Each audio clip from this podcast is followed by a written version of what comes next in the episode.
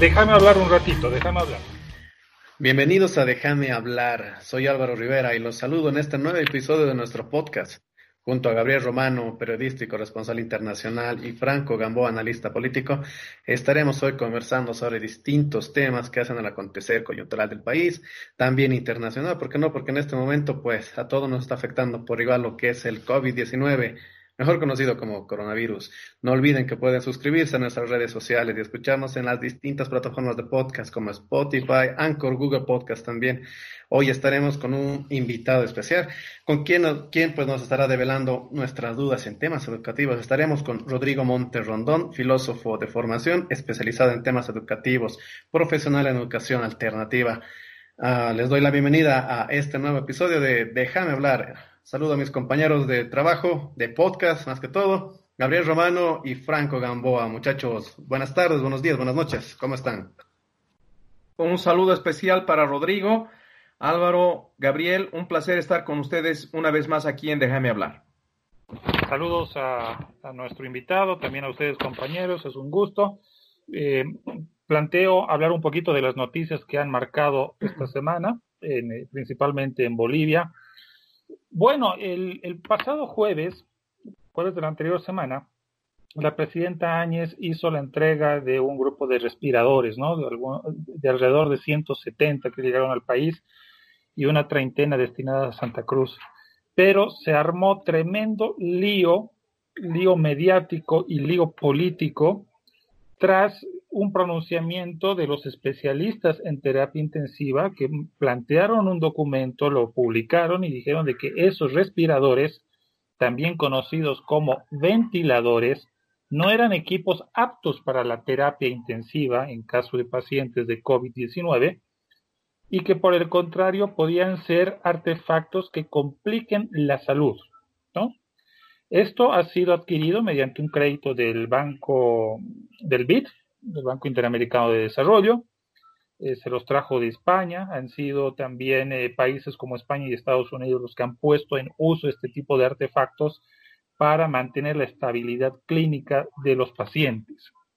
La presidenta Áñez en ese acto eh, no habló de que sean equipos de terapia intensiva, habló distintamente de estos ventiladores y de las unidades de terapia intensiva el gobierno transitorio va a intentar eh, tener y ocupar eh, eh, o habilitar, que son muy costosos desde luego, como, como un elemento fundamental. Sin embargo, lo que ha pasado es una drástica polémica porque si bien el ministro en las últimas horas, del, en horas del sábado, el ministro Navajas aclaró de que son equipos previos al, manejo de la terapia intensiva, eh, han salido críticas en relación de que el gobierno no estaría haciendo bien su trabajo y que se estaría improvisando y jugando incluso a ser médicos.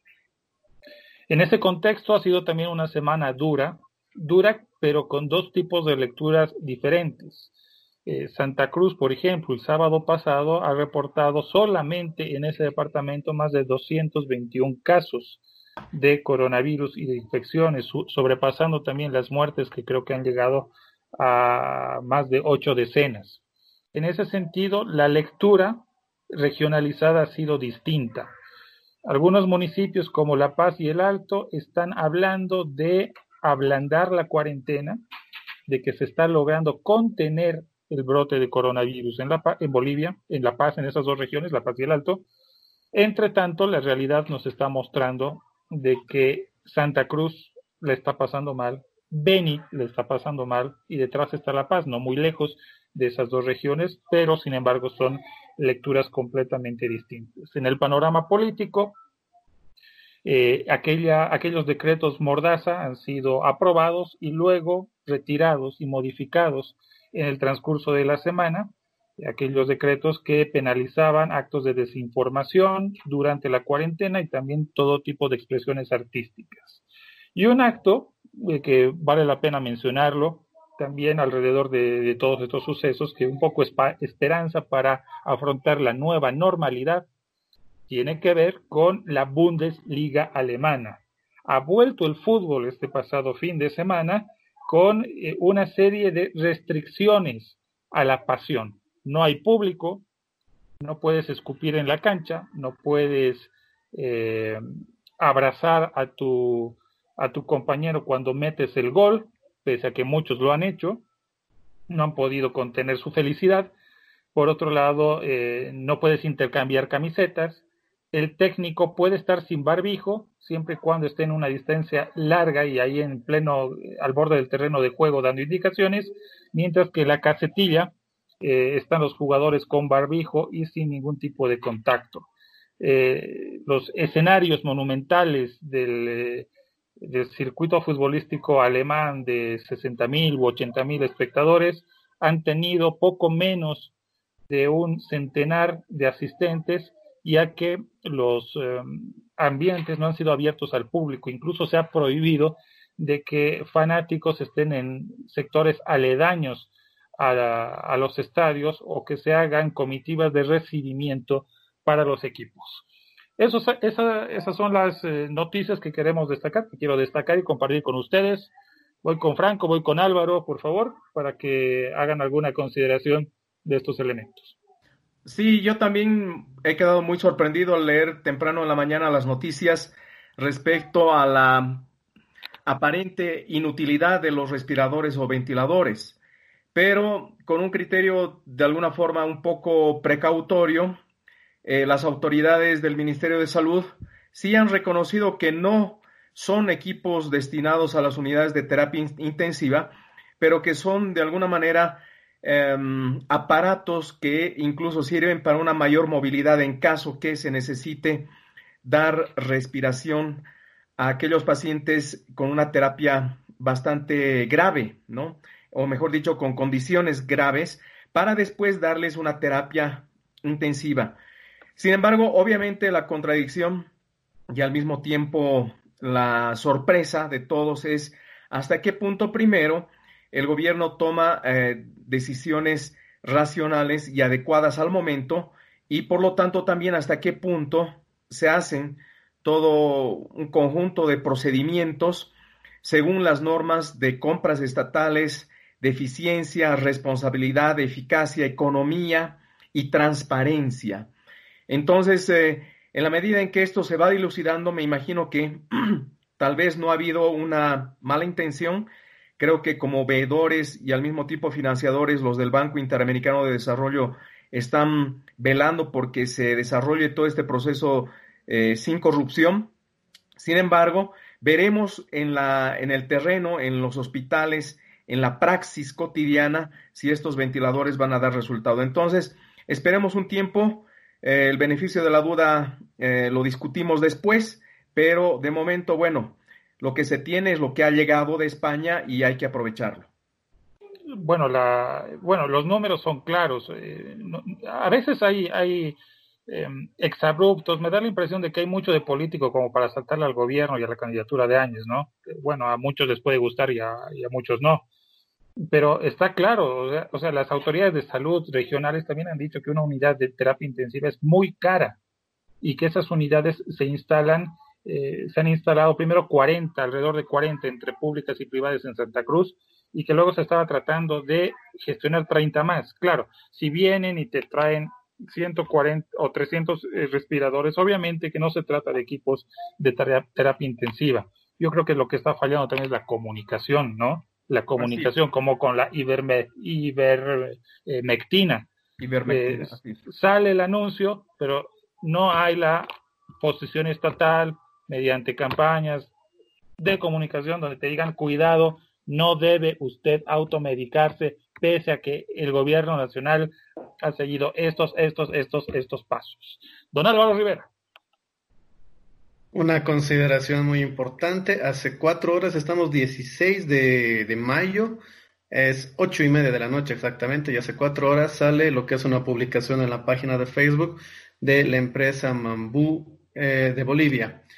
Mambú es una empresa que se ha formado uh, exclusivamente para lo que es realizar un sistema de AMBU automático para afrontar la crisis médica que se está viviendo en, en nuestro país ellos han creado lo que son respiradores del tipo, de, este tipo que, han importado, que han traído a la gente del gobierno y que lo han hecho aquí en Bolivia, asociado a otras otras empresas de tecnología también del país que han desarrollado uh, los respira estos respiradores y que uh, han hecho ya lo que son pruebas también en el país con gente infectada, con gente que ha estado con COVID-19 han tenido muy buenos resultados y miren lo que es lo que son las cosas pues a la empresa Mambu no le han comprado uno solo. Hemos estado aquí produciendo el país ha estado los científicos y la gente de tecnología que tenemos en el país pues ha estado fabricando lo que son equipos para para afrontar lo que es la crisis sanitaria y el gobierno no les ha tirado un comino de pelota, nada, cero. Es más, hemos terminado importando equipos del exterior a un alto precio. Ya se está hablando de lo que son sobreprecios en esta importación y de que habría que uh, investigar lo que es la corrupción en esta importación en tiempos de coronavirus. Solamente hacer ese cápite. Y qué bien que llegó otra vez de nuevo el fútbol con, con las restricciones que se tiene. Mm, y qué bueno pues, para disfrute de la gente que le gusta y a engancharse de nuevo al fútbol no esperemos que también pues más adelante el fútbol boliviano pues vuelva al ruedo no va a volver una consulta, al ruedo. una consulta a um, nuestro invitado Rodrigo. Claro también escuchar su opinión va a ser valioso. A Álvaro Gabriel eh, hasta donde tengo entendido eh, nuestra presidenta Claro, seguramente con una actitud eh, de liderazgo, la mejor predisposición, eh, va a entregar los respiradores, pero hasta donde he entendido en la ley de convocatoria de elecciones aprobada por el, por el Parlamento, em, esto va contra el tema de em, la prohibición de campañas políticas desde el gobierno oficial. Si he entendido bien, no debería ser la presidenta que entregue personalmente estos equipos, porque ella es al mismo tiempo candidata. Y ella misma, de alguna forma, eh, quiso poner ciertas limitaciones y prohibiciones para evitar que se haga campaña electoral en las decisiones de Estado o la orientación de las políticas públicas, pero no me queda claro cuál, cuál es la situación. Eh, pero si el MAS ha aprobado una ley y la ha promulgado para que corran los tiempos electorales de nuevo, obviamente el, tribunal no se ha pronunciado en ese sentido de, de ver desde qué momento en específico está corriendo el plazo del calendario propiamente dicho, pero, pero bueno, medio raro, ¿no? Que, que entregue el sábado pasado también, o este sábado, que, en el cual estamos grabando, este sábado 16, creo que 10 o 13 respiradores en Chuquisaca. O sea, para 10 o 13 no hace falta la presidenta, ¿no ve? Así es.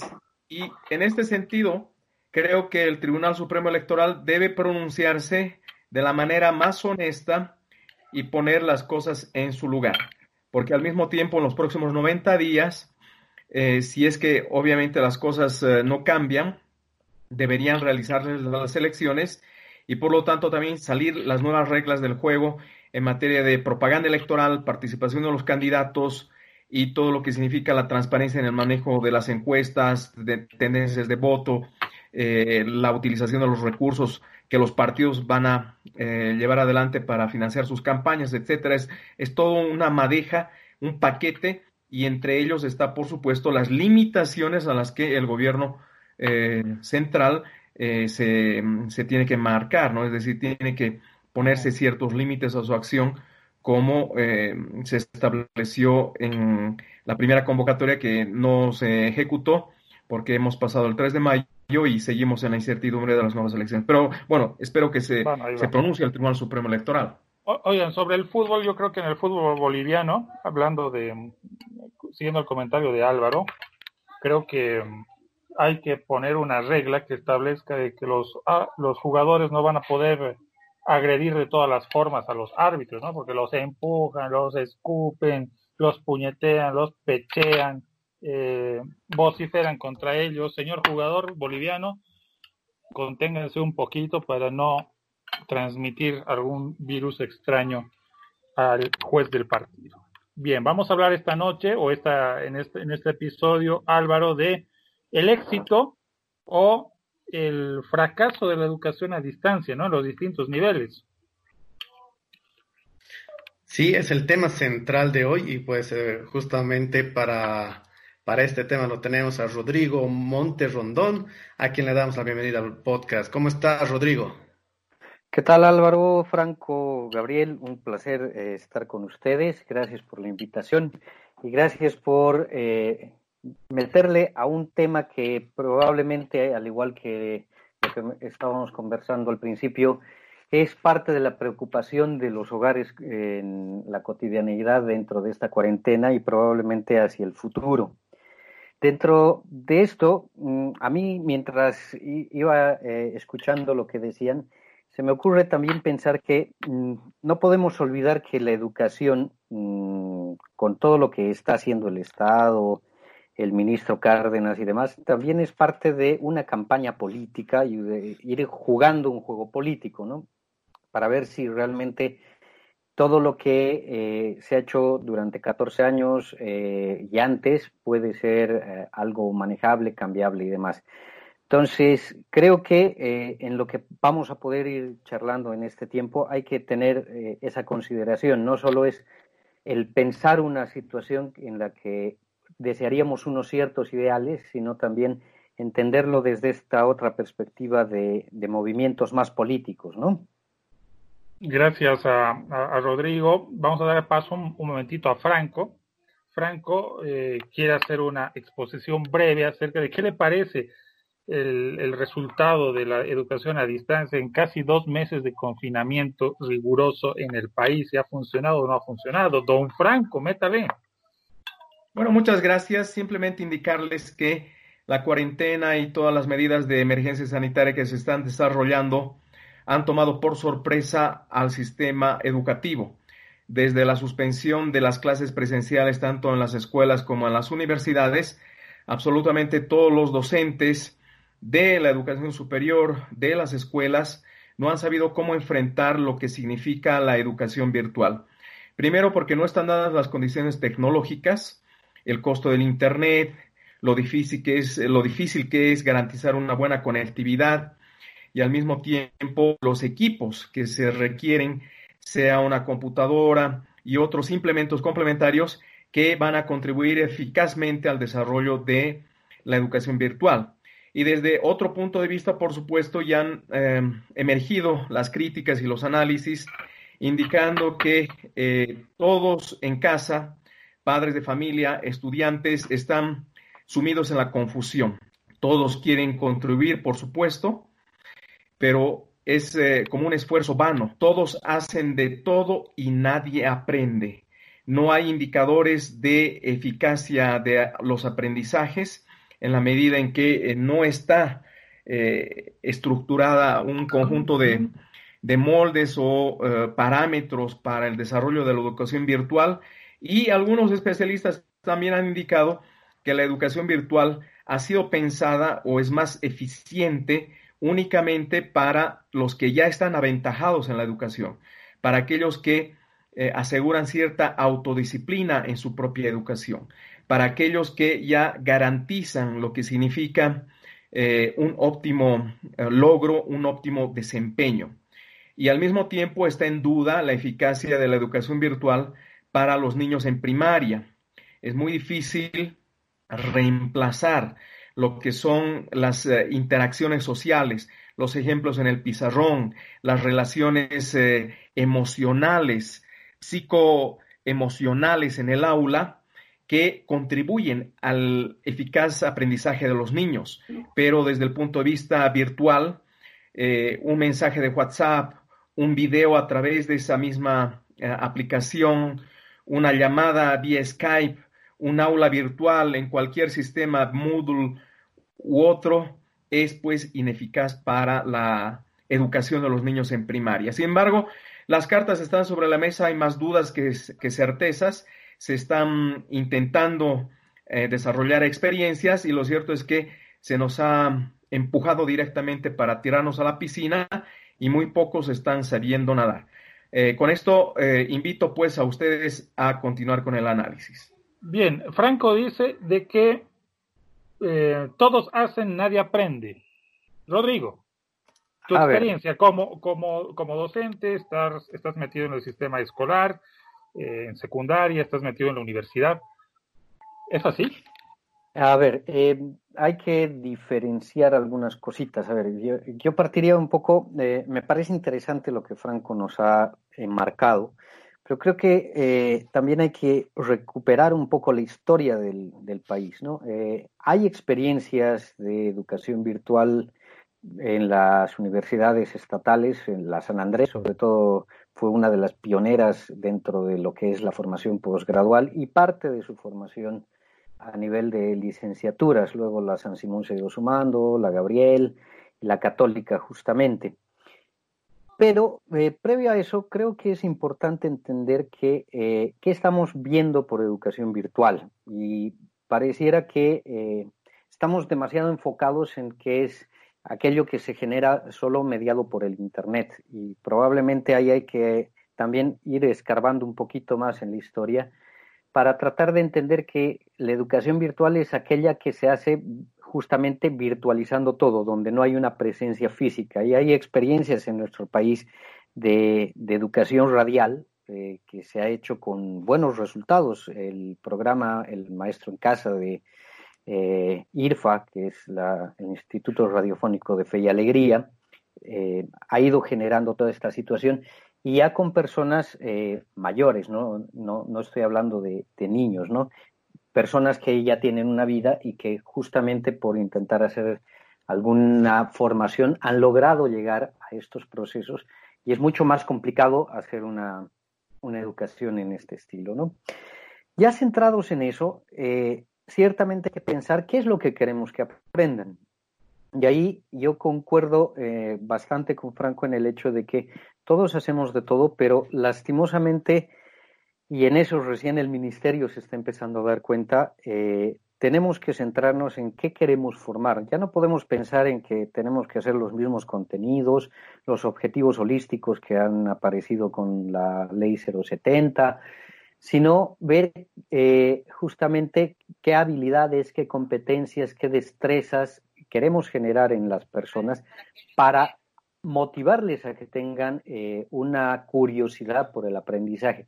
Y ahí hay que desligarnos también mucho del modelo por competencias. El modelo por competencias genera mucha confusión porque justamente habla de estos términos que decía, pero no, no acaba de asumir el reto de eh, cómo genero ese nexo y ese vínculo eh, afectivo al conocimiento. ¿no?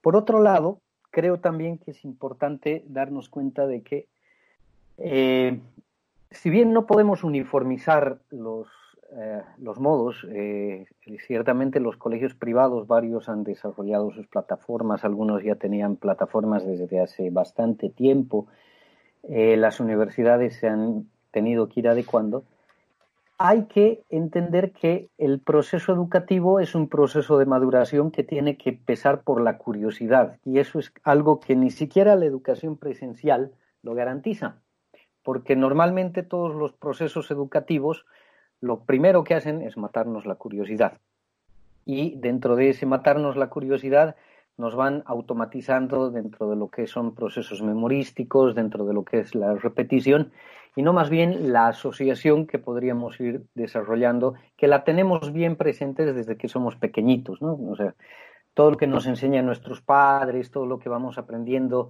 en los primeros años de vida es por curiosidad, por experimentación y eso lo perdemos en cualquier sistema educativo que no esté pensado o diseñado para fomentar estas cosas. Eh, por otro lado, también eh, podríamos también pensar qué estamos entendiendo por aprender. Pareciera que la lógica en este sentido es eh, tienes que aprender lo que yo digo. O sea, no hemos salido de un conductismo bestial en el que hay que replicar las respuestas que el maestro, la maestra o el docente universitario esté esperando.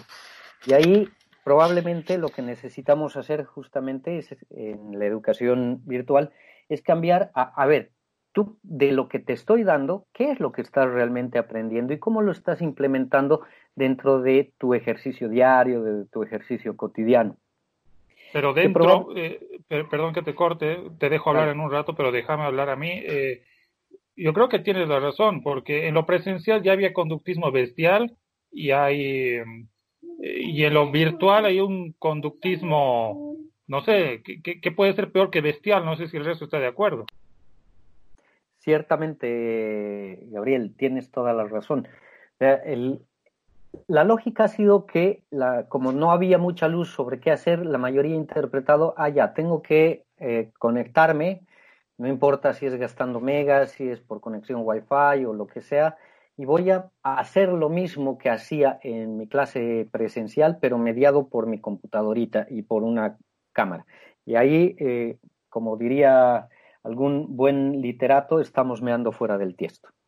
Porque en realidad la educación virtual justamente eh, tiene que explotar y liberar las posibilidades. El maestro deja de ser el amo del saber y se convierte en un acompañante y ese acompañante además tiene que eh, empezar a desarrollar una segunda competencia que es bien interesante. Hasta ahora siempre se ha creído que el maestro es el que lo sabe todo y más bien la educación virtual tendría que ayudarnos a reentender que el maestro es el primero que está aprendiendo para ayudar a hacer este camino al mejor estilo de Virgilio con el tema de nuestro querido amigo Dante, llevándolo por los círculos del infierno y el purgatorio para que llegue al cielo, de irlos guiando y acompañando y nosotros también aprendiendo o reaprendiendo dentro de este proceso. Y a partir de eso también es generar eso, qué contenidos realmente pueden ser motivadores para que se aprenda algo que es mucho más global, le podemos llamar asignatura, le podemos llamar materia, le podemos llamar profesión si quieren, pero que sepa cómo lo puede ir aplicando o investigando junto con el docente y sus compañeros o compañeras qué puedo hacer para esto. Y probablemente también en esto podemos rescatar algunos elementos que motivan, o por lo menos era la idea o la lógica, que motivan nuestros primeros aprendizajes. ¿Cómo empezamos a querer aprender a leer? cuando nos damos cuenta de que hay una imagen y nosotros la interpretamos y cuando nos dicen eso que estás interpretando es de esta manera o lo estás interpretando de esta otra manera. Si lográramos potenciar toda esa situación, podríamos llegar hasta otros elementos. Obviamente, esto tiene que tener sus bemoles, ¿no? O sea, no, podemos ampliarlo a cualquier carrera o a cualquier área, pero esencialmente también, eh, y esto lo rescato desde la filosofía, por ejemplo, los primeros filósofos, los griegos, eran bastante todólogos porque les interesaba entender cómo estaban sucediendo las cosas para que determinen un conjunto de elementos e interacciones. Entonces, eso es lo que podríamos recuperar en esta, en esta manera de educar. Ahora bien, también está el gran dilema de que al no tener un lineamiento bien claro de lo que es el ministerio, y que el ministerio tampoco, tampoco está teniendo lineamientos claros, porque las capacitaciones que está dando es aprender a enseñarte cómo es la herramienta del Moodle o cómo es la herramienta del Google Classroom o cómo puedes hacer estas cositas y no te está planteando, a ver, hagamos educación virtual en serio. Se amparan en un tecnicismo legal bien, bien complicado de que la ley 070 eh, no contemple este estilo de educación, no, no la ha visto. Entonces, todo lo que se pueda hacer va a carecer de cierta legalidad y posiblemente de legitimidad. ¿no? Entonces, Ahí también eh, entra el otro factor, los padres de familia, lo que decían, ¿no? O sea, la mayoría de los padres están desesperados de, a ver, que mi hijo siga aprendiendo, que mi hijo siga haciendo tareitas, que mi hijo, siga haciendo lo que siempre hacía, pero que yo no tenga que invertir mi tiempo. Entonces, nos olvidamos que la educación es un proceso que nos involucra a todos, a docentes, estudiantes, padres y a la sociedad en general. Entonces, además, eh, creo que esto es, eh, nos lleva a darnos cuenta de que dentro de todos estos mecanismos es una manera eh, muy psicológica de plantear todo nuestro conflicto de saber qué va a pasar después del COVID, después de salir de la cuarentena. Entonces, prefiero mantenerme en mi supuesta seguridad, porque esto es lo que me da ciertos elementos de estar afianzado, y no me lanzo a generar otros posibles porque no es lo que, lo que conozco, ¿no? Y ahí, por ejemplo, eh, el ministro se quejaba, o, y los padres también se quejan de que mandar un mensajito de WhatsApp o llenarte de PDFs no es hacer educación virtual. Y están en lo correcto, pero los mismos padres son los que te dicen, ¿sabe qué, profe? No, no, yo no puedo, no entiendo cómo tengo que entrar a la plataforma. Yo vivo de megas, yo vivo desde mi celular, tengo estas limitaciones, entonces mejor mándeme el mensajito por WhatsApp. Hágame una cosa bien sencilla. dale, Gabo, dale. ¿Sabes qué me pasó? Mi hijo está, tiene seis años, entra a sesiones Zoom, le dan religión, ética, matemáticas, inglés, etcétera, todo lo que quieras, pero nunca vio al profesor de computación. ¿Qué te parece? Eh, eh, eh, esto es una, es una aberración, porque básicamente quienes deberían estar llamados a, a generar toda esta situación y este soporte son los profes de computación. Pero ¿qué es lo que pasa? Eh, deben recordar ustedes sus experiencias del colegio. Eh, en nuestras épocas, ¿qué nos enseñaban? DOS, lenguajes de programación y no cómo podíamos utilizar la computadora para mm, solucionarnos un poco más la vida. Y ahora más o menos pasa lo mismo, ¿no? O sea, te enseñan eh, los paquetes de ofimática, te enseñan cómo puedes editar tus cositas, pero no se está haciendo un proceso mucho mayor. Y ahí entra otra complicación más.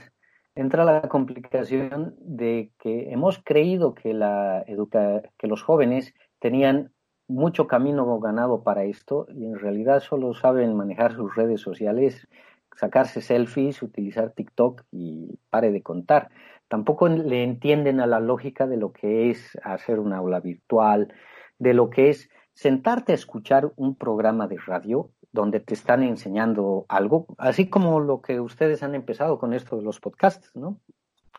Eh, no es solo venir a charlarnos, es un proceso educativo neto.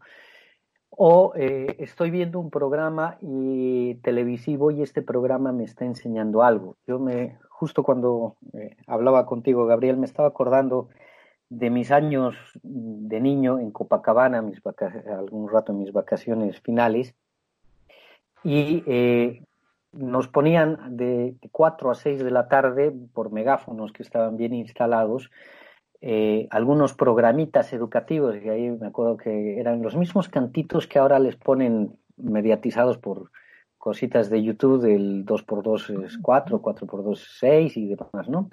Entonces, e, eso es un proceso educativo virtualizado.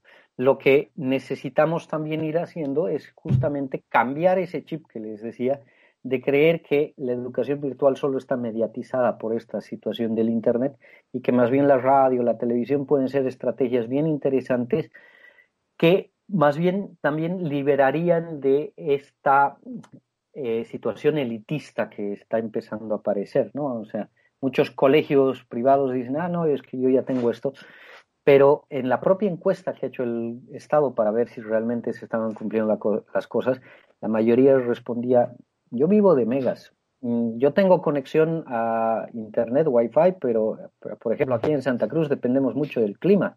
Si ventea, si llueve y no sé qué, se cae.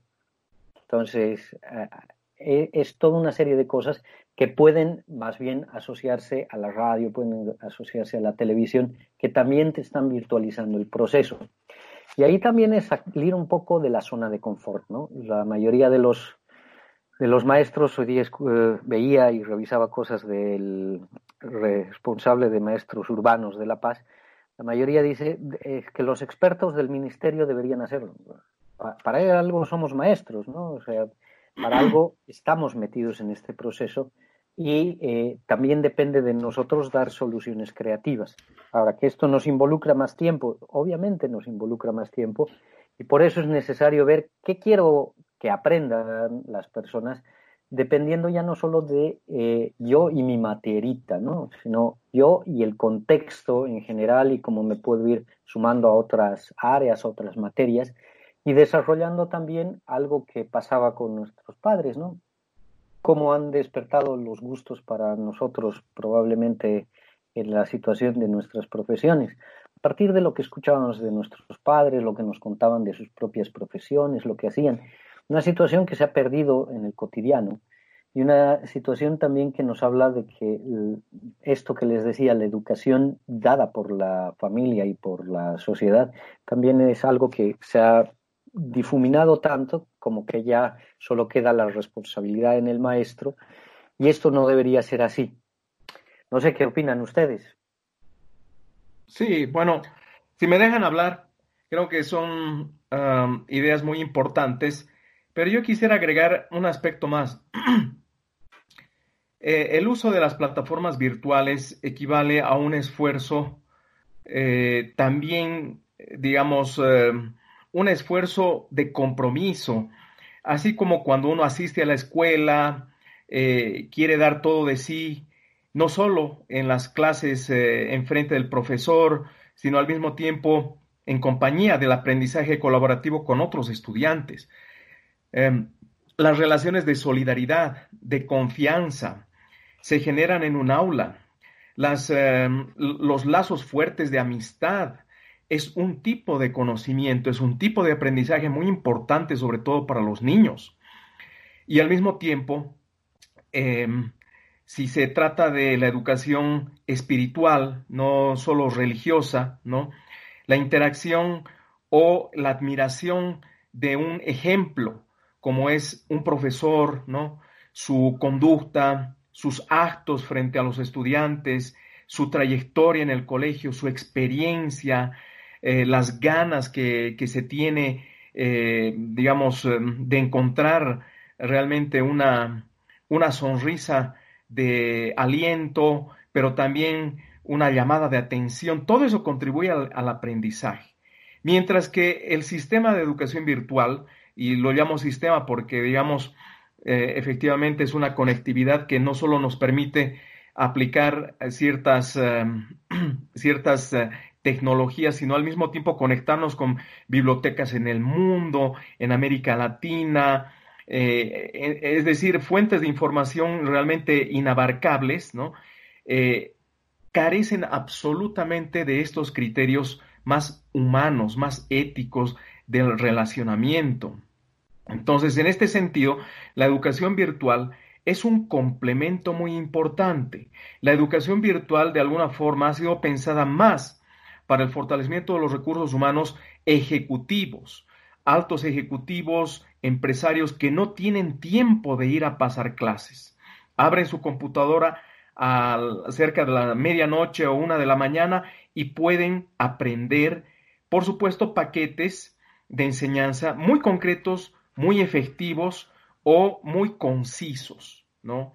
Pero no me imagino discutir o tratar de aprender vía Internet con cuatro o cinco mensajes colocados en Moodle, en Google Classroom o incluso en WhatsApp, eh, el debate, no sé, de una novela al estilo Kundera, la insoportable levedad del ser, un debate sobre el anticristo de Nietzsche.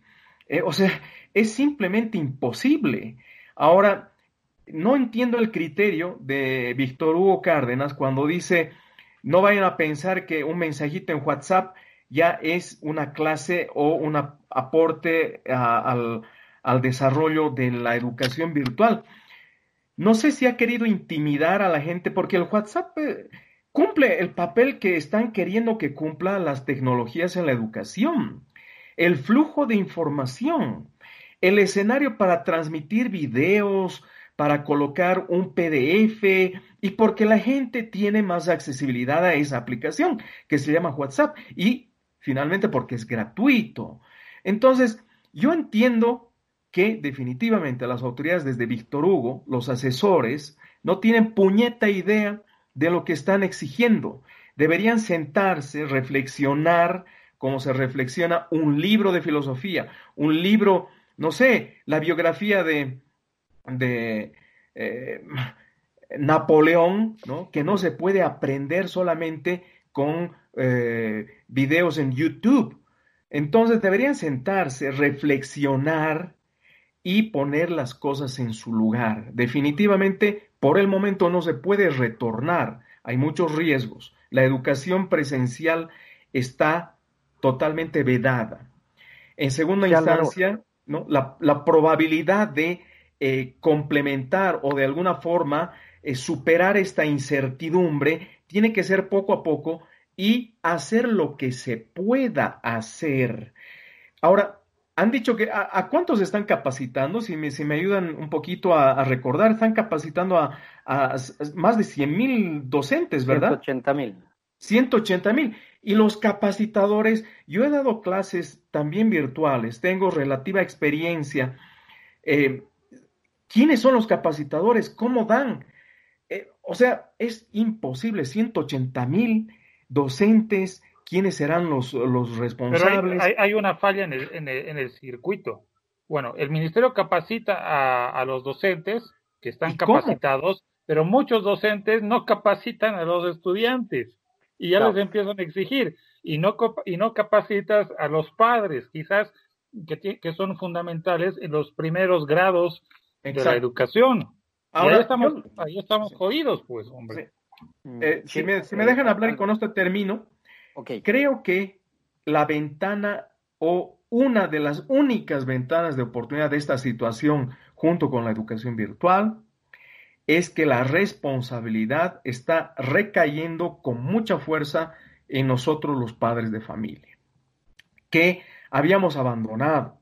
Es decir, habíamos puesto eh, en primera instancia como prioridad que los docentes, que los colegios, que los institutos se hagan cargo, que las universidades se hagan cargo, pero ahora como padres estamos sufriendo en carne propia el peso del liderazgo para emprender un proceso de aprendizaje efectivo, con amor y que sea real.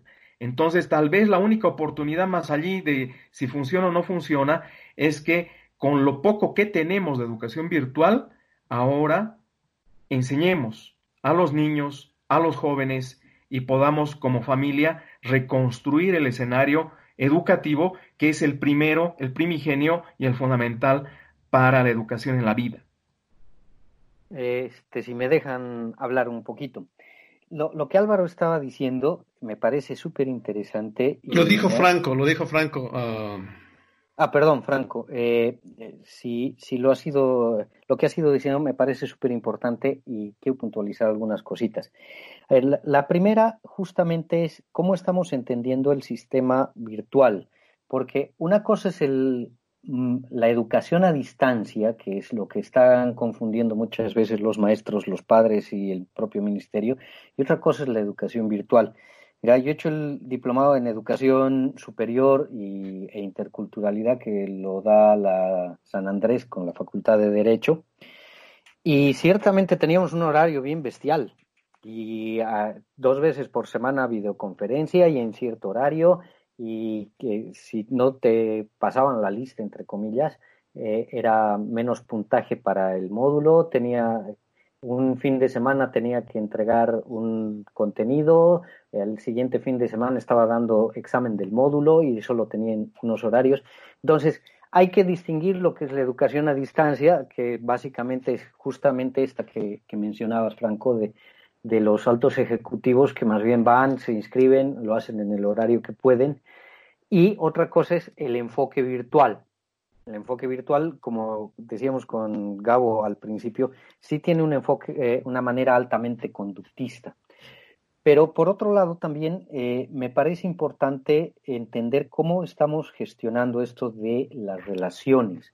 Mi hijita está en kinder, eh, esta semana ha tenido su primera clase virtual, es un kinder de convenio, y emocionadísima porque iba a ver a sus compañeritos, a sus compañeritas, a su maestra. Se preparó dos horas antes, así todo feliz. Venía cada rato, papi, y es hora de que te conectes, y es hora de que te conectes, y es hora de que te conectes. Y aunque, claro, no ha podido hablar todo lo que ella quería, pero eh, está estimulada a poder seguir con este proceso.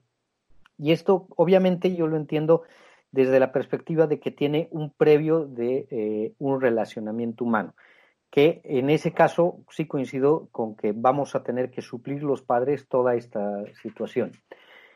Pero por otro lado, también creo que es importante entender el rol de los maestros, porque con el perdón de la vulgaridad, pero yo también en clases virtuales y a través de las plataformas les he tirado sendas putizas a mis estudiantes.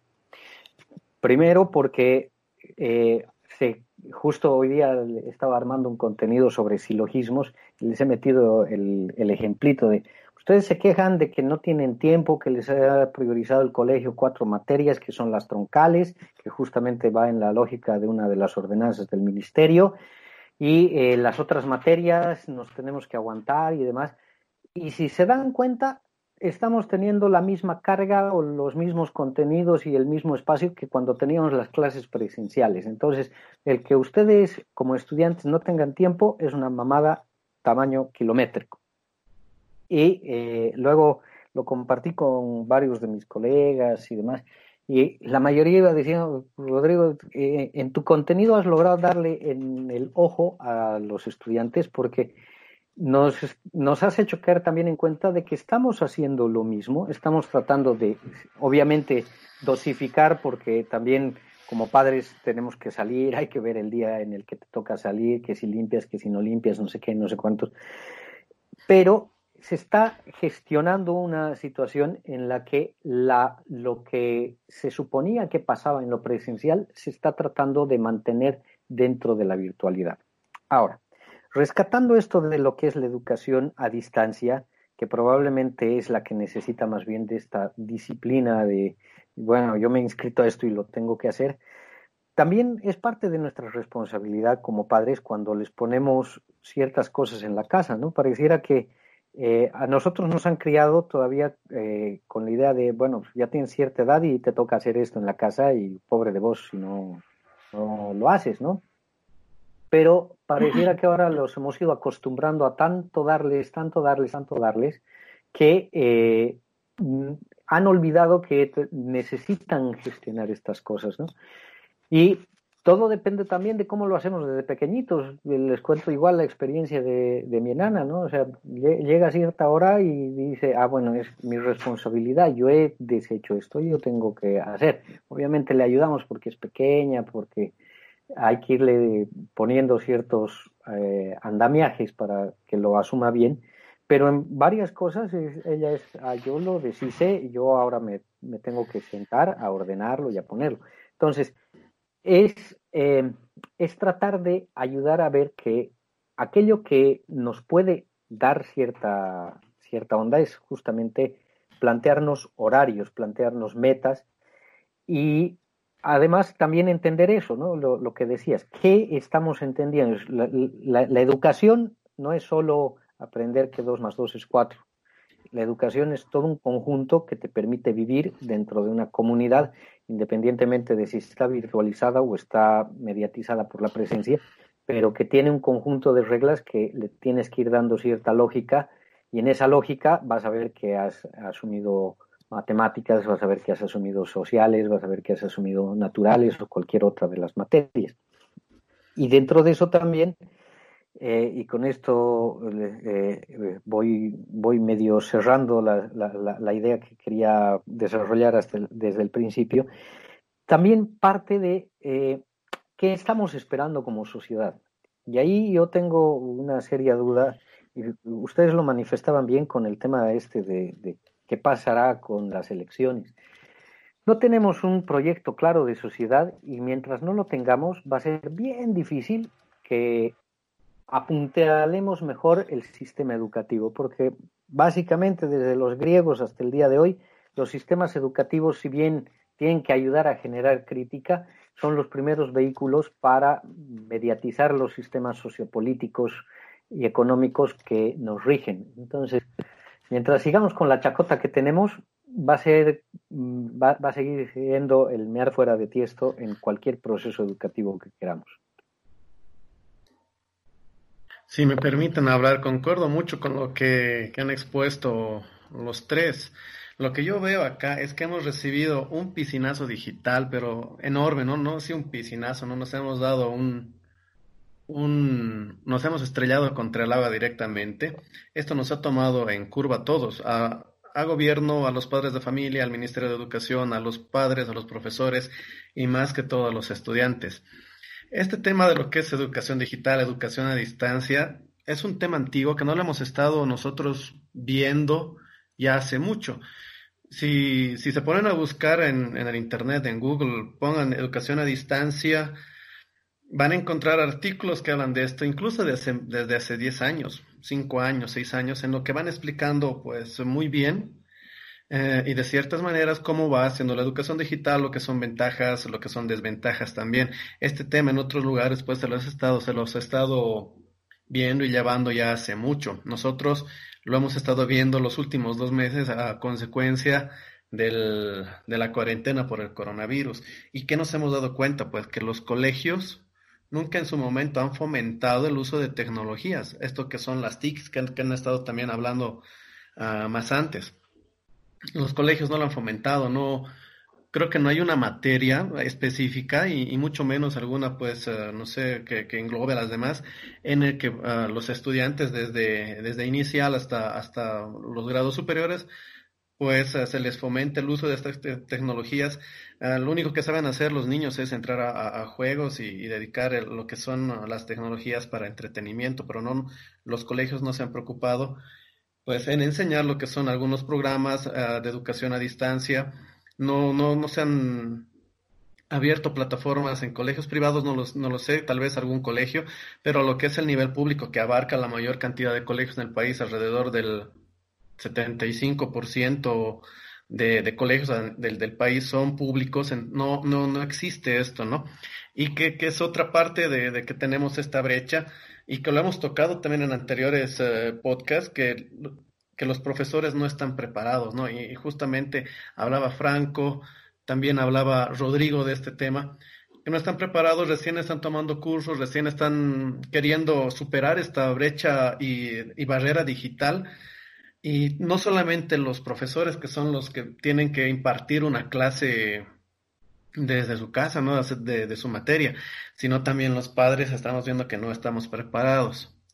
Y es a nosotros, a los padres de familia, a quienes nos está recayendo la mayor parte de la tarea, porque eh, la carga de lo que es la cada materia, de lo que es el colegio, pues hemos visto que se ha reducido mucho. No sé si, si en los colegios de algunos de sus niños o de alguien que nos escucha pasen todos los días las clases virtuales. Eh, en el caso de, de, mi niño, no, no es así, no se pasa todos los días. Entonces, la cantidad de, de horas que tienes uh, de, de, de, las personas, de los estudiantes, sea colegios, universidades, se ha visto reducido. Ya ves, o sea, nos ha visto reducido lo que es la cantidad de, horas uh, de, de estudio formal uh, por una mínima parte. Y la parte que dura está recayendo directamente en, los papás que estamos haciendo de profesores y que ante este tipo de contenidos que se nos envía, sea PDF, sea video, sea audios, que está bien, no podemos en este momento yo creo reclamar mucho a un profesor pues que no tiene la preparación y que en este momento pues está a las carreras tratando de aprender pues un montón de plataformas, seguro pues a utilizar Zoom, a utilizar Jitsi, Moodle uh, la plataforma que, que utilice. Entonces, ¿cuáles van a ser los resultados de nuestros estudiantes a la larga? Si la educación va a depender más que todo de la disposición de tiempo de los, de los padres de familia, pues a, enseñar y a dar los contenidos que nos están enviando de los colegios. Yo veo que estamos ante ante una disyuntiva complicada, ¿no? E, en que la, la calidad de, de, nuestros estudiantes pues se va a ver con un bajón debido a, a, que no estamos preparados para esto. Y me voy a lo que han sido las declaraciones también del ministro de, de Educación, el señor Víctor Hugo Cárdenas, el portal es FM Bolivia. ¿Qué nos dice Víctor Hugo Cárdenas? Cuando retornemos a las labores escolares después de la cuarentena, las primeras horas del trabajo escolar deben estar dedicadas a una nivelación que permita retomar las actividades y lograr objetivos y competencias en formación de los estudiantes. Esta afirmación del, del ministro nos está diciendo, o nos está mostrando plenamente, pues, que lo que se ha estado haciendo de educación a distancia no ha funcionado, ¿no? Si vamos a tener que volver después de dos meses, quién sabe, esto se vaya alargando más mm, en lo que es el retorno a clases presenciales, si vamos a tener, si van a tener que volver para nivelarse, es porque directamente pues no ha funcionado. Claro, bueno, no sería la primera vez. Sí, adelante. Les doy, les doy, un datito, por favor. Infobae eh, del 14 de mayo. 20 países ya volvieron a las aulas y adoptaron medidas drásticas para una nueva normalidad. Casi 400 millones de alumnos han retomado las clases presenciales en el mundo, pero los grupos se han reducido, ¿no? Están distanciados y en algunos casos se les toma la temperatura. No pueden apegarse mucho en los recreos, las aulas semi vacías, horarios modificados y señalización en los pasillos. Si volvemos, va a ser así. Y si se cumple algo de lo que dice Álvaro en el sentido de lo que también expresó Víctor Hugo Cárdenas, es que vamos a necesitar compensar lo que estamos compensando cuando volvamos, ¿no? ¿Por qué? Porque nos hemos descompensado en la virtualidad. Perdón por el trabalenguas, pero sé que entiende lo que estoy queriendo decir. Así es. Eh, eh, este, perdón, Franco. Eh, eh, yo, yo pienso dos cositas. A ver, la, la primera es que eh, justamente igual en el Asia la mayoría están volviendo, todos están volviendo, porque además les han puesto una especie de, de estos eh, cubículos como de oficina mm, para cerrar la parte de que está mm, expuesta del pupitre. Eh, todos los niños están ahí con sus barbijos y están pasando las clases. A ver, eh, pero yo ciertamente creo que hay un dilema, o sea, eh, lo que planteabas bien Álvaro, o sea, la, educación virtual no tiene que o no tendría que plantearse con que todos los días tienes que tener clase de todas las materias que vas llevando, sino probablemente es la lógica de, a ver, te dosifico, en esta semana llevas estas materias y tienes tu clase virtual, pero la siguiente semana que estás llevando otras materias, eh, en las otras clases estás haciendo otros contenidos vía la plataforma, vía eh, estos otros elementos. Esto hay que darle mucha vuelta, hay que darle, mucha cosa, porque también creo que em, es un poco desvirtuar los esfuerzos de varias gentes que no solo son maestros, sino también padres de familia que se han enganchado en, este, en esta onda de cómo ir coadyuvando en el proceso para poder eh, llevar eh, de, lado esta situación. La declaración o que nos recordaba Álvaro del ministro Cárdenas tiene su complicación de tinte muy político, porque sabemos que está muy condicionada por las federaciones y en esto obviamente los maestros altamente tradicionales te van a decir que nunca me vas a poder cambiar mi presencialidad sí, la presencialidad es buena, es necesaria, pero lo más probable es que las condiciones de precariedad en nuestro país y demás van a hacer que al final, lo que decía en uno de los titulares de las, de las cosas que dice el ministro, eh, hay que ver cómo acabamos casi casi el año, porque en realidad si volvemos, volveríamos al último trimestre. E intentar salvar Mm, trimestre y medio más ese trimestre, o sea, casi dos trimestres y medio en un tiempito de tres meses, es ilógico. Entonces, hay que pensar también, eh, y por eso también lo ha ido planteando el ministro Cárdenas y es parte de la lógica de lo que se está intentando hacer, hay que ver qué contenidos, hay que priorizar estas cosas y probablemente esto nos tiene que lanzar a lo que se decía, o sea, cómo reorganizamos la educación, pero también cómo fortalecemos estas cosas, porque lo más probable es que eh, la educación virtual sí tenga que acompañarse con una educación presencial en la que, como Gabriel nos iba contando, un tiempo esté el estudiante teniendo sus clases presenciales, pero el otro tiempo las está reforzando, fomentando con lo que se está manejando virtualmente en las plataformas. Si me seguramente ese es... Ah, bueno, dale, dale, Franco.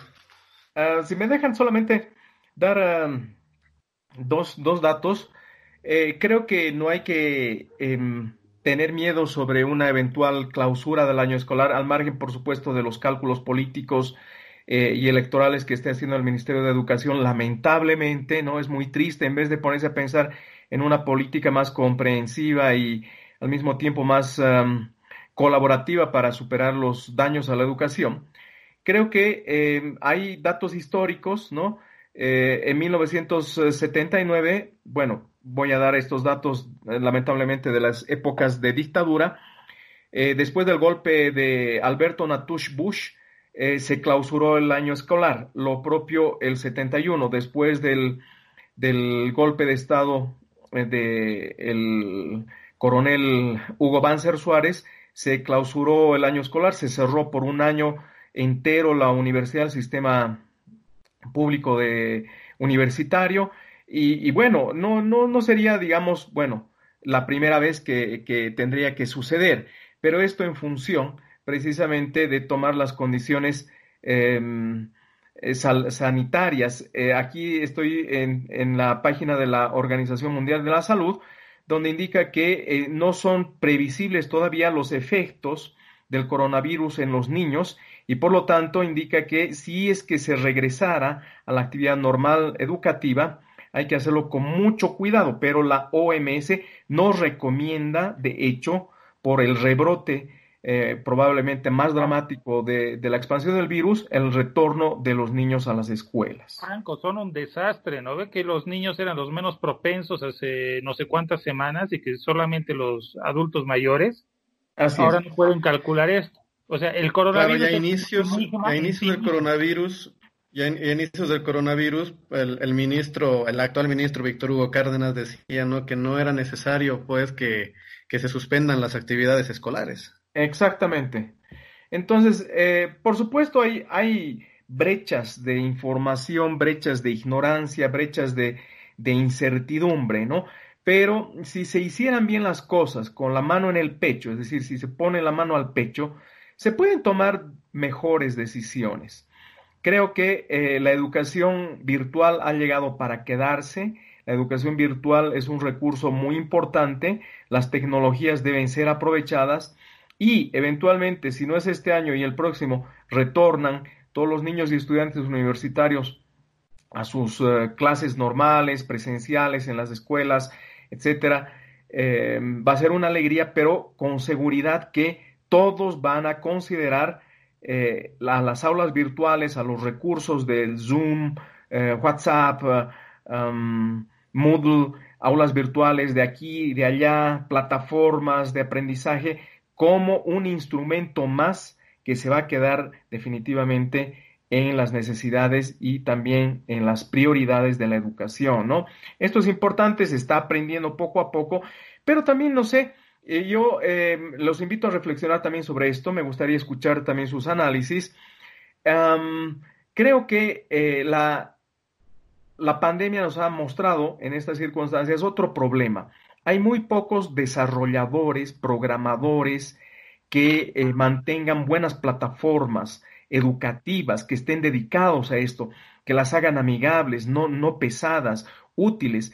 Si ustedes entran a las páginas web de todas las universidades públicas que están reconocidas o inscritas en el CV, todas absolutamente son un desastre, horribles, ausencia de información, información desactualizada, no están mantenidas.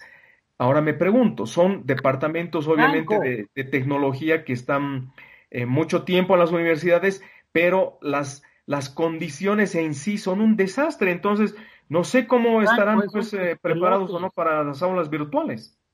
La UMSA recién está poniéndose a hacer su, su manual hay colegios, imagínate, hay colegios que no tienen ni siquiera página web, ni siquiera grupo de Facebook. O sea, estamos, estamos al despelote. Pero yo quisiera que tú, Gabriel, y los eh, colegas eh, Rodrigo y Álvaro me, me expliquen, ¿tenemos desarrolladores expertos en o programadores expertos en, eh, expertos en el desarrollo, en el diseño y el mantenimiento de páginas web? ¿Tenemos? Claro, sí, es muy difícil encontrar. depende también de los, de los colegios que en su vida muchos se han preguntado de qué estaba pasando en los entornos digitales.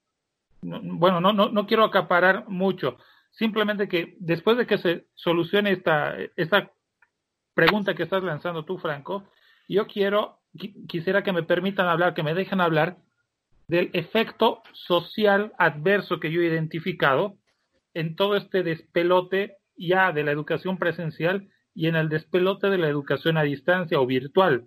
Eh, eh, no sé si Rodrigo o Álvaro ahorita van a hablar, eh, para darle continuidad a eso, pero resérvenme un tiempito para plantearles esa cuestión. Este, si me dejan hablar eh, rapidito también, lo, primero, de que hay desarrolladores, hay desarrolladores. La cosa es eh, los precios que se cobran y eh, obviamente un colegio fiscal, un colegio de convenio no se da eh, el lujo de invertirlo. Y no creamos que los colegios particulares también se da mucho lujo de eso, porque las moras en las pensiones, ya antes del coronavirus y estas cosas, son bastante altas. O sea, si vas escarbando en la economía de, de los colegios, vas a tener una mora del 40, del 50%. Y eso no solo es de una gestión, digamos, ¿no? Se van arrastrando gestión tras gestión tras gestión. Al final, la, educación es una inversión eh, a fondo bastante perdido. Pero más allá de eso, eh, hay gente, eh, hay, hay procesos que se están desarrollando o que se pueden desarrollar. Aquí en Santa Cruz hay una empresa, Alpha System, que ha empezado a ofrecer eh, una creación de aulas virtuales y demás, con ciertas limitaciones y capacidades, obviamente por los servidores, pero eh, como que se está dando, eh, hay que escarbar bastante.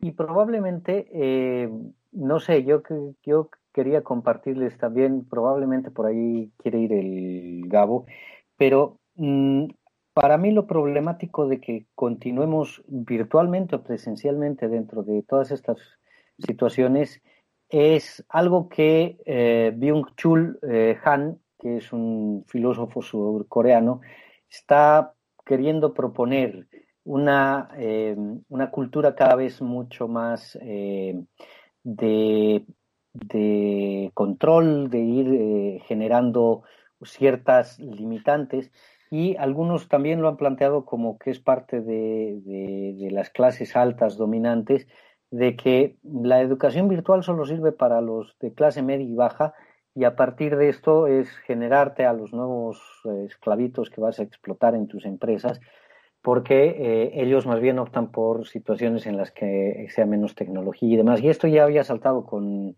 Steve Jobs y otros del, del área, ¿no? Entonces, hay, hay esos otros elementos que son bastante complicados que probablemente no darían pie como para pensarlo desde otro enfoque y en otro programa. Álvaro, vos creo que estás queriendo hablar hace rato y no te hemos Sí, justamente, ahora ahora que me dejan hablar, y a lo que preguntaban también hace un momento Franco, ¿no? Que si tenemos gente pues que se dedica a lo que es tecnología, desarrolladores, evidentemente sí, pero no hemos estado haciendo, yo creo, uso de, de estos profesionales debido a nuestro negativo, cierto rechazo a lo que viene a ser la tecnología, ¿no? Cosa que nos ha llegado tan de golpe esto del coronavirus y, y querer acortar pasos, dando zancadas más que todo, acortar largas distancias. Y prueba de eso es la, bueno, toda la gente que ha estado trabajando en su momento en la GETIC, ¿no? Desde la anterior gestión Ah, incluso también esto, ¿no? A la cabeza de, Carlos Olivera, que es una persona reconocida en lo que viene a ser el tema. Otros profesionales fuera de lo que viene a ser el gobierno también, pero no le estamos dando pelota, ¿no? Tenemos a esta gente que estuvo haciendo lo que, lo que son celulares directamente, lo que son Suri Electronics, la gente de lo que habíamos hablado anteriormente que está produciendo tecnología con este tema de los, de los respiradores artificiales.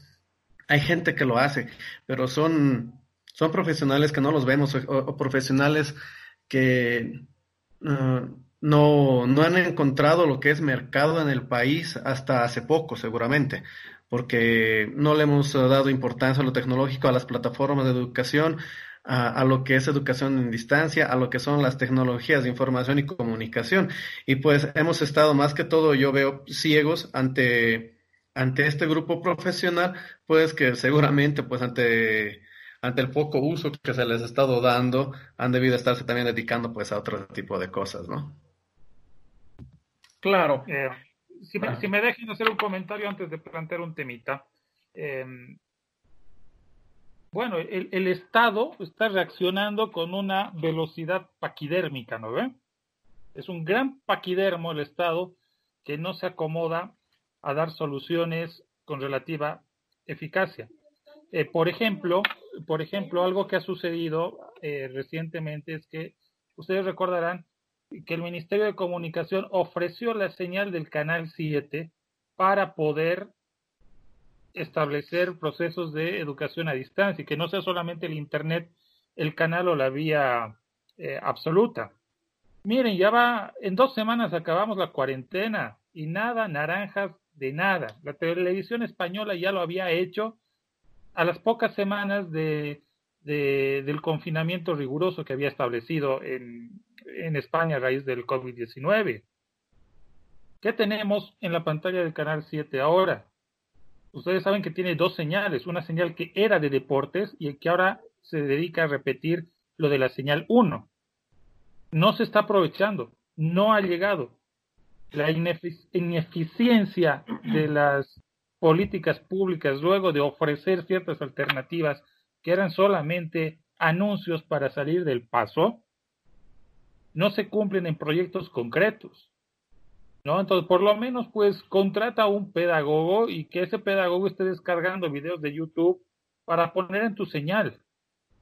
un programa de televisión educativo se lo puede organizar en un día, bajo criterios, si tú quieres, de piratería, de improvisación, pero con la idea de poder ofrecer un producto relativamente claro para la gente que quieras llegar y que se cumpla la meta que estás pretendiendo dar, por lo menos para que eh, la gente note de que eres buena gente y de que has tenido buena voluntad en el anuncio que has dado, pero eso no ha sucedido.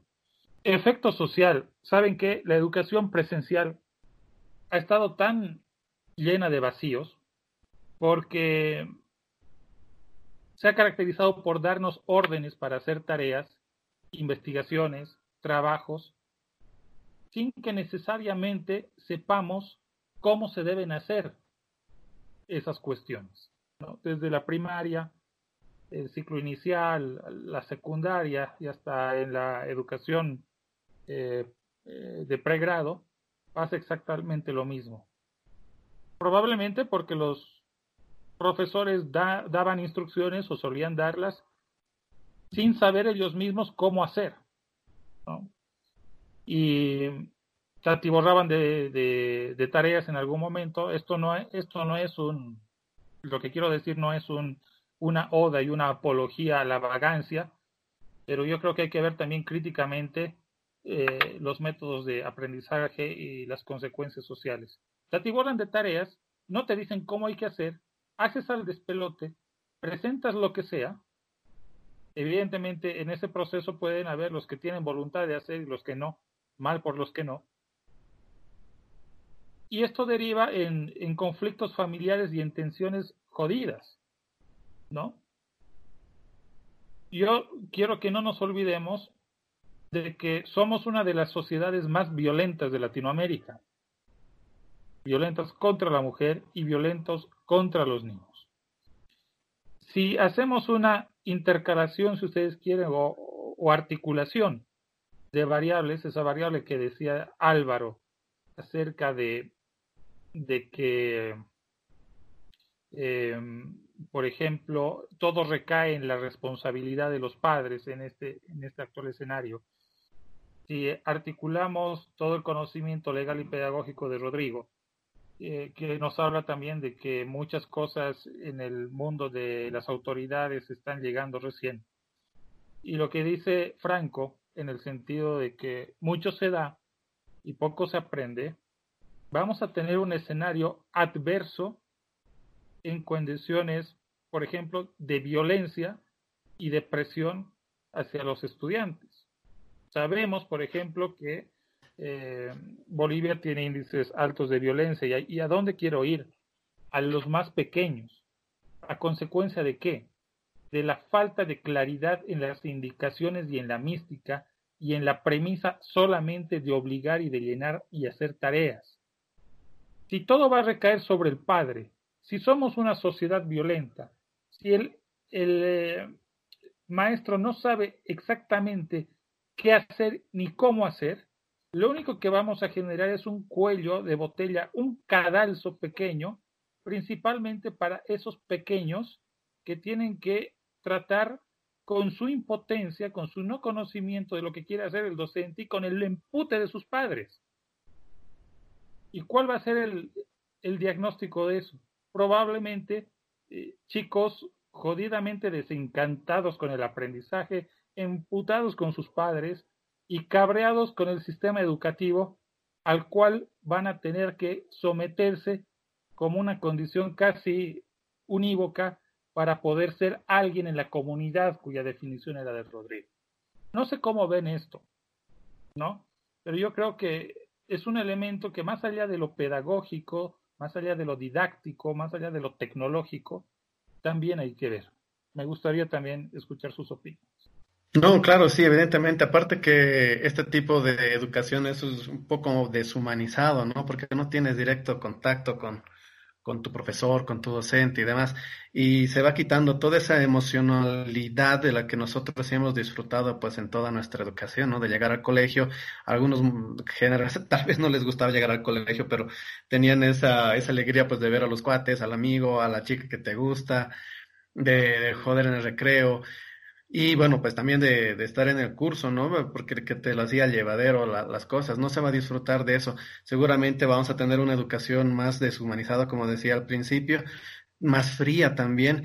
Y pues eh, a mí lo que, lo que me exaspera un poco es la, calidad de educación que vamos a tener, ¿no? Ya, ya esa brecha tal vez entre, entre colegios. Uh, tal vez con, con, cierto renombre por, por el tipo de educación que tenía con otros, pues se va a cortar también. Ahora estamos todos en esta misma manga y va a valer mucho la, la presencia de, de, los padres para poder llevar esto adelante y va a recaer gran parte de, la educación futura de, los niños, de los estudiantes, pues eh, la responsabilidad en los padres, ¿no? Para que realmente, pues de aquí a un tiempo eh, no tengan esos problemas que estaba mencionando Gabriel, ¿no? Desde lo emocional y también lo que viene a ser lo, lo, académico. Como lo tecnológico nos puede quitar muchas cosas, nos puede hacer retroceder, también esto de las tecnologías, la información y comunicación, las TICs, también nos puede llevar a, ganar esta batalla. Va a depender de nosotros que podamos tomar la, la máxima de recursos, de, de cosas que, que, están en la nube, en el Internet, eh, un montón de, contenidos que nosotros podamos utilizar, lo que abramos los, ojos, lo utilicemos y que pues salgamos a flote de todo esto, ¿no? Este, a ver, eh, lo, que el GAO nos está proponiendo es una cosa que, creo que tiene bastante tela que cortar. A ver, lo primero es que mm, Eh, eh, en estos memes que salen en el Facebook, algún rato a veces se leen cosas interesantes, ¿no? Dice, todos estamos en el mismo mar, algunos en yate, otros en crucero, otros en barquito, otros en salvavidas y otros remando contra, con todas sus fuerzas para ver si llegamos al mismo lugar. Y probablemente, eh, como Álvaro va, iba diciendo y como se ha ido planteando durante todo el programa, una de, las problemáticas que genera todo esto también de situaciones violentas y demás es el acceso o no acceso a la tecnología. Y, eh, o sea, a mí me ha tocado ver con, varios de mis estudiantes de, profe, no puedo entrar porque no tengo, o, mis padres salen a trabajar porque tienen que seguir trabajando y no tengo el espacio para hacer las cosas. Y eh, claro, cuando llegan luego los reclamos de las tareas, no sé qué, no sé cuántos, vienen ahí las tensiones, las frustraciones, que generan también eh, no solo esta condición de violencia que nos ha ido planteando el Gabo como eh, situación propia probablemente de nuestra, de nuestra manera de ser, sino que están generando nuevos tipos de violencia, ¿no? Y creo también que ahí depende mucho de, eh, cómo fomentamos ciertos, eh, ciertos espacios. O sea, yo hace rato les decía, por ejemplo, esto del podcast que, han empezado a hacer y demás. Es un método altamente educativo. Ahora, la, cosa es irlo eh, publicitando, irlo gestionando para poder generar mayores impactos, ¿no? Eh, intuyo que dentro de todo el proceso que ustedes han ido montando, también lo han ido pensando. Y probablemente también eso, eso lo hablábamos con, Gabo hace tiempo, eh, hay que ir fomentando también las experiencias que podamos ir viendo de la gente que está haciendo algo a través de las redes sociales y demás.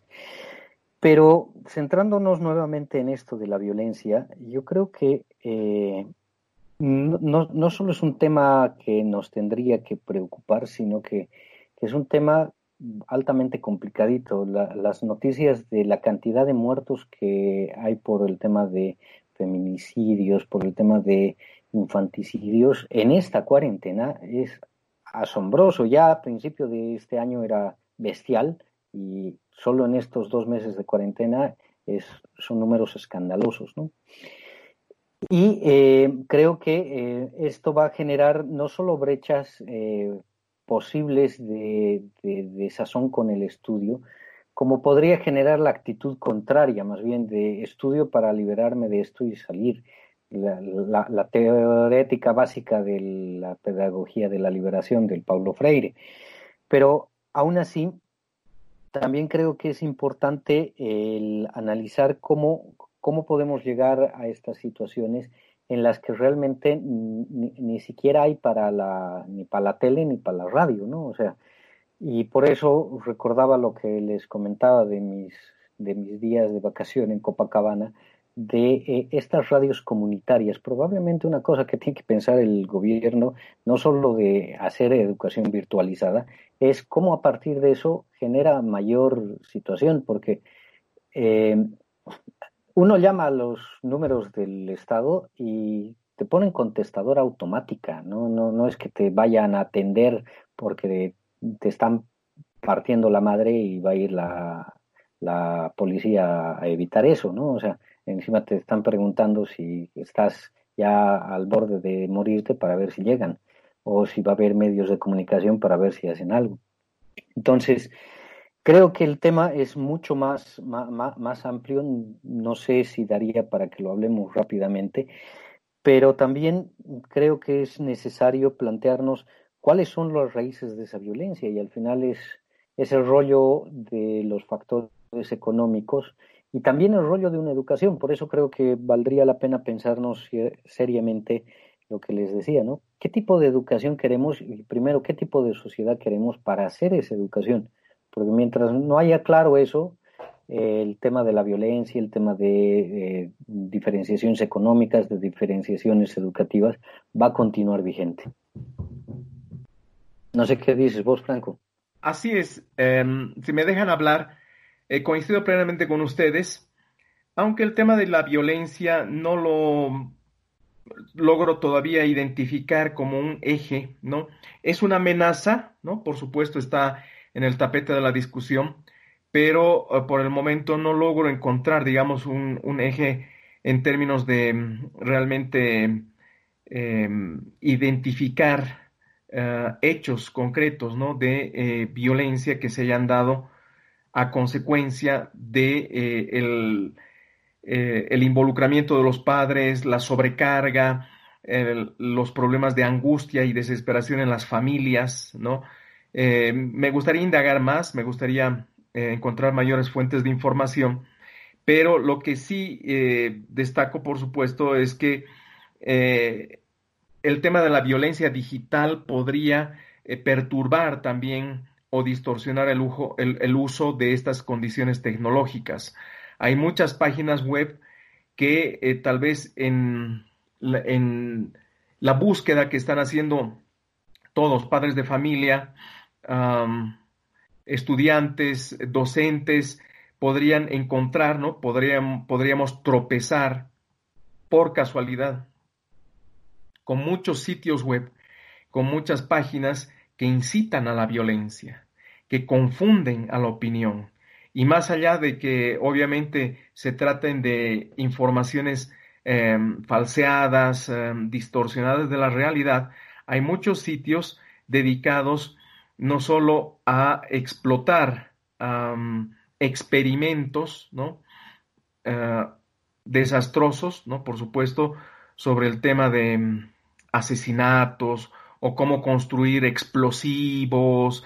Eso es muy peligroso, ¿no? Y eso tendría que estar regulado, tendría que eh, hacerse una vigilancia específica para evitar esa violencia digital. Y por supuesto, todo lo que se explota eh, con una tendencia de crónica roja, amarillista, eh, fotografías o, sitios dedicados exclusivamente a, mm, lamentablemente, difundir em, torturas, es decir, una violencia digital muy, muy, muy explícita, ¿no? Y que definitivamente tendría que ser bloqueada en los, las computadoras, los, eh, las tablets, eh, los teléfonos celulares de, los estudiantes, de los maestros, ¿no? Porque de otro modo se pierde el control. Y eh, desde este punto de vista, por supuesto, hay que cuidar y hay que reflexionar en, el, en el, futuro.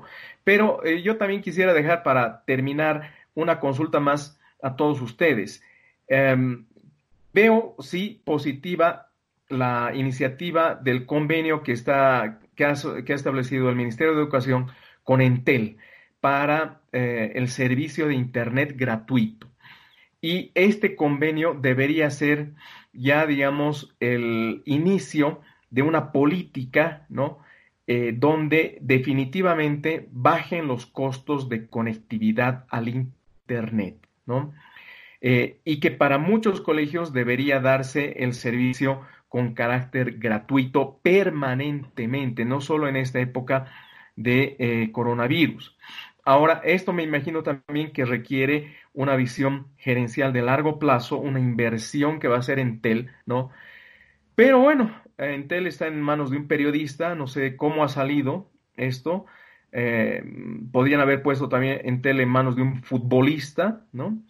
Pero habría que analizar cuidadosamente una visión de largo plazo de eh, acceso gratuito con razones educativas para cualquier ciudadano en cualquier institución educativa en todo el país y en cualquier momento. Esto creo que debería marcar ya una tendencia imprescindible para utilizar conectividad con carácter gratuito. Esos periodistas que se meten en todo, caray. Eh, ¿Cómo habrá ido a dar, no?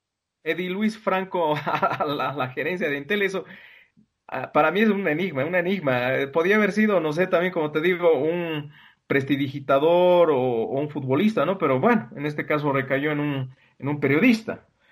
Bueno, estuvo de viceministro de coordinación con movimientos sociales, ¿no? Pero bueno, han habido ministros de defensa que eran arquitectos. Y, o ministros de salud que eran mineros, ¿no? Sí, o, o como es gerentes de la caja, ¿no? De la caja nacional que eran mineros, etcétera. Ah. En fin. Este, yo, yo parto de la idea de lo que Franco dice, deberíamos eh, gestionar políticas de, conectividad gratuita, pero en eso también hay que eh, acompañarlo con el poder eh, llegar con la tecnología. O sea, mm, veamos que no todos tienen teléfonos inteligentes de alta gama, la mayoría es de media baja. No todos tienen computadora, no todos tienen la capacidad de, generar estas cosas, entonces es todo un andamiaje, o sea, yo, yo partiría de la idea... Oye, imagínate las familias que tienen cinco hijos, ¿cómo hacen para botarse una computadora? Y, y además que las familias que tienen cinco hijos y tienen que hacer teletrabajo, ¿no? O sea, es, es todo un caos. Pero o sea, yo partiría de la idea de este año, mm, casi, casi no, no, no, siendo fatalista, sino bastante optimista, eh, fortalezcamos las experiencias que hay, vayamos viendo cómo se puede ir desarrollando algo un poco más estable. El, el ministro decía que van a sacar su reglamento de la educación virtual, a ver con qué, con qué nos salen, si no es solo con que todos tenemos que utilizar un tipo de plataforma y ya está. ¿Y con qué criterio, no? Si, viniendo del, del, ministro Víctor Hugo, que, que, al parecer pues está perdido en lo que es el tema. Claro, y además que, eh, o sea, básicamente va a ser eh, eh, gestionar las plataformas de acuerdo con el convenio con Microsoft que han sellado y como todo eso fala Google, todo va a ser Google, ¿no? Pero probablemente, probablemente eh, esto nos tiene que ayudar a pensar eh, ya no tanto en si hacemos una ley educativa, sino en cómo hacemos una reestructuración de lo que es el sistema educativo. algo así como antes de la 1565, la reforma educativa, cuando empezó a cuestionarse el código de educación y con cierta lógica, ¿no? Porque el código de educación tenía toda esa visión de qué es lo que queremos hacer como sistema educativo, qué es lo que queremos hacer como sociedad, lo que he ido comentando, y ya no solo como una ley que se restringe a un pequeño ámbito de la sociedad, sino más bien como un proceso que involucra a toda la sociedad y nos lanza hacia algo más, más prudente, que podría ser lo que nos lance hacia el año, digamos, ¿no? Em, pero este año hay que, hay que ir viendo todos esos baches y probablemente lo que decía Gabo, ¿no? O sea, aprovechar seriamente lo que se ha dicho, o sea, que la, la, otra la otra señal de Canal 7 no se malgaste, que la mayoría de eh, las radios comunitarias y televisiones comunitarias y estatales puedan ir desarrollando estos procesos y además también fortaleciendo las iniciativas municipales, porque en esto creo que hay que tener un poco de lógica descentralizada, ¿no? Así como varios municipios, que en el caso cruceño he visto que han tomado sus propias decisiones independientemente de lo que iba lanzando la gobernación y demás, y han tenido buenos resultados. Eh, ahora hay que apostar a respuestas más focalizadas para ver cómo se llega a la mayoría de los estudiantes y a la mayoría de las cosas. Les invito también a indagar un poquito el proceso que está intentando hacer Fe y Alegría. Justamente eh, han empezado a manejar toda una propuesta de eh, hacer educación desde la casa, no solo el movimiento en el país, sino en varios otros lugares, en Guatemala, eh, además de entregarte alimentos, te entregan día y te van explicando cómo van a ser por radio, por televisión, por internet. Entonces, hay, hay elementos que nos pueden ir dando luces, pero obviamente es, eh, tal vez es el tiempo de, como se decía antiguamente, poner las barbas en robojo y ponernos a, escarbar en estas eh, experiencias que hay pequeñas y tal vez también mm, visibilizarlas, ¿no? De plantear y decir, bueno, miren, está saliendo esto, está, eh, parece interesante esto, que hay que mejorarlo, obviamente, pero que nos puede dar, mayores criterios para encarar un 2021 con seguridades y certezas mucho más claras. Claro, sí, me adhiero a, las palabras de, ustedes, muchachos, y pedir ¿no? certidumbre al, al, gobierno y a que las medidas que vayan tomando en cuanto a educación para, para lo que es eh, el futuro inmediato, pues sean, sean las mejores, ¿no? Ya dejar de hacer lo que es campaña política eh, campaña electoral más que todo, que se contrate gente profesional, eh, entendida en la materia, entendida en el tema, no importa si el ministro pues no, no sabe nada, la gente que de la que se rodea que, que sepa lo que está haciendo y que nos brinden lo, un, buen servicio y buenas, eh, buenas políticas en cuanto a educación. Así es. yo creo de todos modos que para sacar provecho de la situación, efectivamente eh, nos vemos eh, en la disyuntiva de eh, convertirnos en ciudadanos digitales al 100% o seguir, digamos, con otro tipo de prácticas. ¿Qué quiero decir con esto? Que efectivamente si uno se vincula con la educación virtual, cualquiera sea este su ambiente, como ya se está estableciendo estos convenios con Google, hay precisamente un encadenamiento del, producto, ¿no? Es decir, eh, Google te ofrece servicios, te ofrece plataformas, te ofrece opciones, te ofrece aplicaciones. Esto está conectado con el celular, te llegan a, la mensajería todo tipo de novedades, alertas vía correo electrónico también. De ahí salta, por supuesto, a tu a tu tablet o a todo lo que podría significar eh, la conectividad eh, en, la oficina. Es decir, em, hay definitivamente un escenario digital que eh, es interesante, pero al mismo tiempo es una nueva, digamos, forma de encadenamiento, de articulación, de la cual va a ser bien difícil desconectarse, ¿no? Y obviamente en medio está algunas también amenazas de la situación, ¿no? Es decir, eh, que comparta Google cierta información personal, ¿no? Y, y, que, bueno, todo se pueda rastrear y sabe Dios en qué servidores se puede almacenar la información de millones y millones de personas, ¿no? Que, eh, bueno, con buena voluntad vieron la conectividad por razones educativas, por razones de teletrabajo, pero que sabemos que Google en, el monopolio de la, era digital y la ciudadanía digital eh, hace también algunas cosas que eh, se han demostrado son ilegales, ¿no? Eh, la explotación de, datos para fines políticos, electorales, comerciales, etcétera, ¿no? Entonces, eh, bueno, pero Franco, este si me dejas hablar, ahí entra el tema de soberanía digital, para lo que justamente se había creado la GETIC, crear lo que son plataformas propias ah, de los bolivianos, regidas, claro, obviamente por el Estado, para evitar justamente tener este tipo de softwares uh, externos, ¿no? Como viene a ser el de Google, que, que, va a tener toda la base de datos, oye, de nuestra, de la educación en el país. Eso también es peligroso, como tú dices, ¿no? Al día siguiente de que nos metamos este sistema, pues vamos a recibir un huevo de publicidad acerca de lo que estemos pensando. Lo que es soberanía tecnológica se lanza por los huevos aquí, los del gobierno. Al final se quedó con esto de Google. Y, bueno, esperemos pues que algún momento pues nosotros podamos uh, crear nuestros propios software para poder uh, tener esa soberanía digital para lo que ha sido creada la GTIC y, al final la cual es su misión uh, de, ser, ¿no? Así es.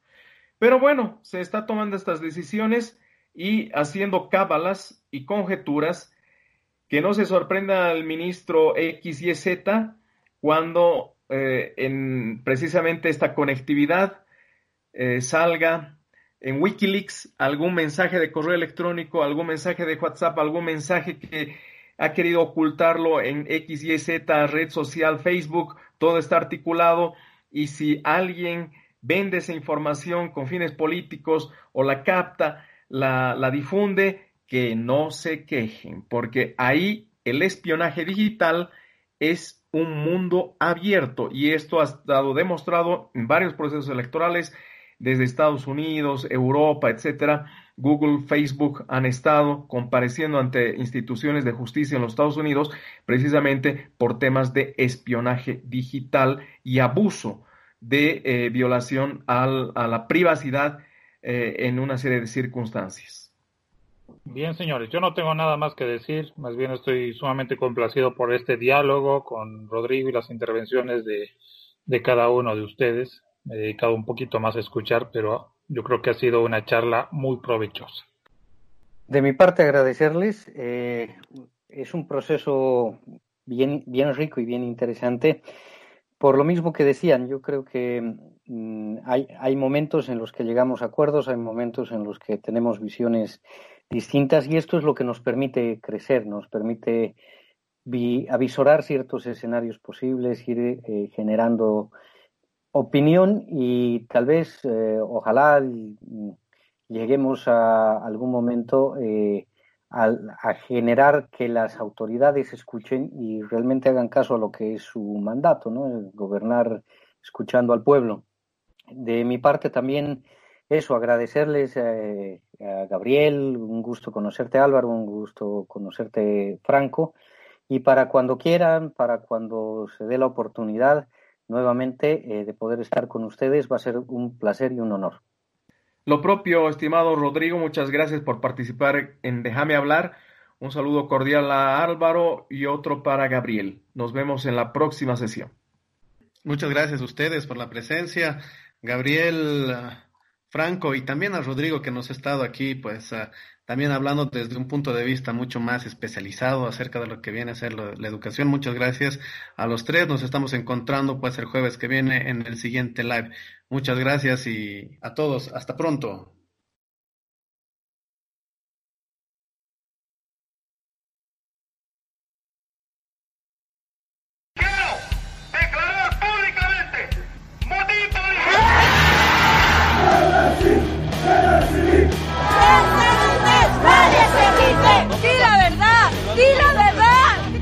Hablar un ratito, déjame hablar.